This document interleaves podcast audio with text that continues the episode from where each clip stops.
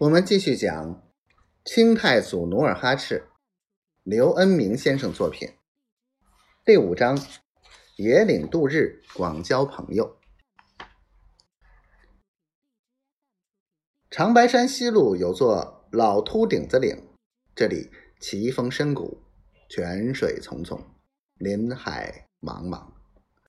努尔哈赤离开荒草甸子，走了七天七夜。第八天的黎明，便来到了这里。眼下虽是盛夏炎日，但走进老秃顶子岭，却是雾罩山头，寒气袭人。努尔哈赤衣衫褴褛的拄着一根木棍儿，肩上扛着搭裢，走到一处石磕的山口，顿觉。又饥又饿，不时打着寒战。于是他在山口的斜坡上采了些山楂、野梨、山桃，匆匆的填饱了咕咕乱叫的肚子，又喝了些泉水，便坐在一块青石板上歇息。他屁股一挨青石板坐下，就连打了几个哈欠，昏昏欲睡。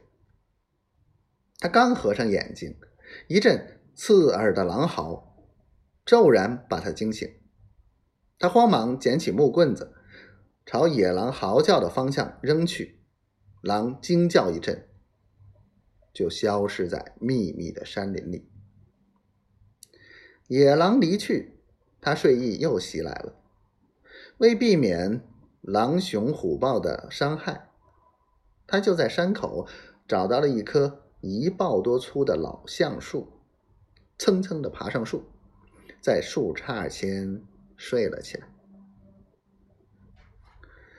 老秃顶子岭山高林密，盛产人参。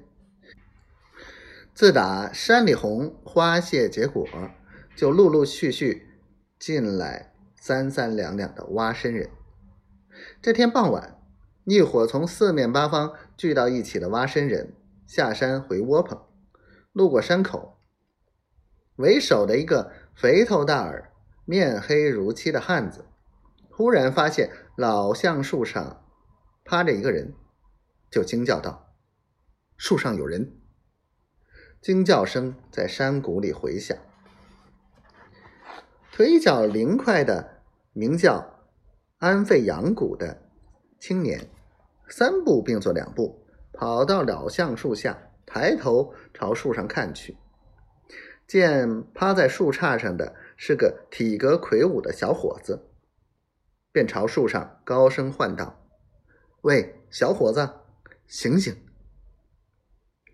努尔哈赤慢慢的醒来，他趴在树杈上擦了擦惺忪的睡眼，一正神儿：“我们是挖参的。”安飞扬谷微笑着。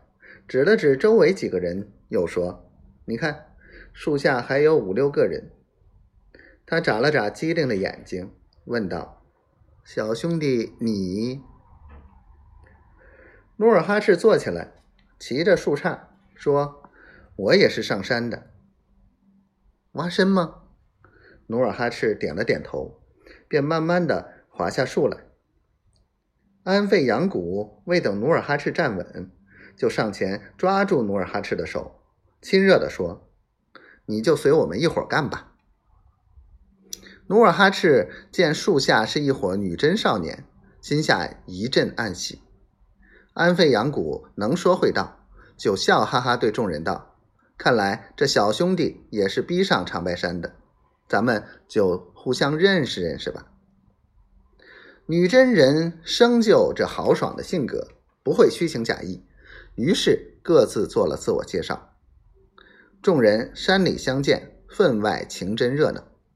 山雾散去，大伙儿把努尔哈赤接到窝棚，窝棚搭在向阳的山坡上，里面是十根红松交叉搭成的人字形支架，外面压着树枝干草，糊着草泥。窝棚里宽八尺，长近两丈。地面上除了铺着干草的地铺放着衣物外，就是捕获的食物以及采来晒干的人参。晚上，科什科给努尔哈赤铺好了草铺，就约他到窝棚外的大核桃树下乘凉聊天。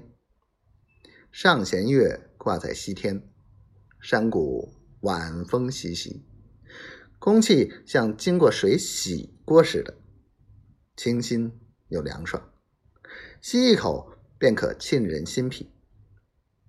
努尔哈赤和科什科坐在大核桃树下的石头上，一边用桦树皮碗喝着泉水，一边唠起家常。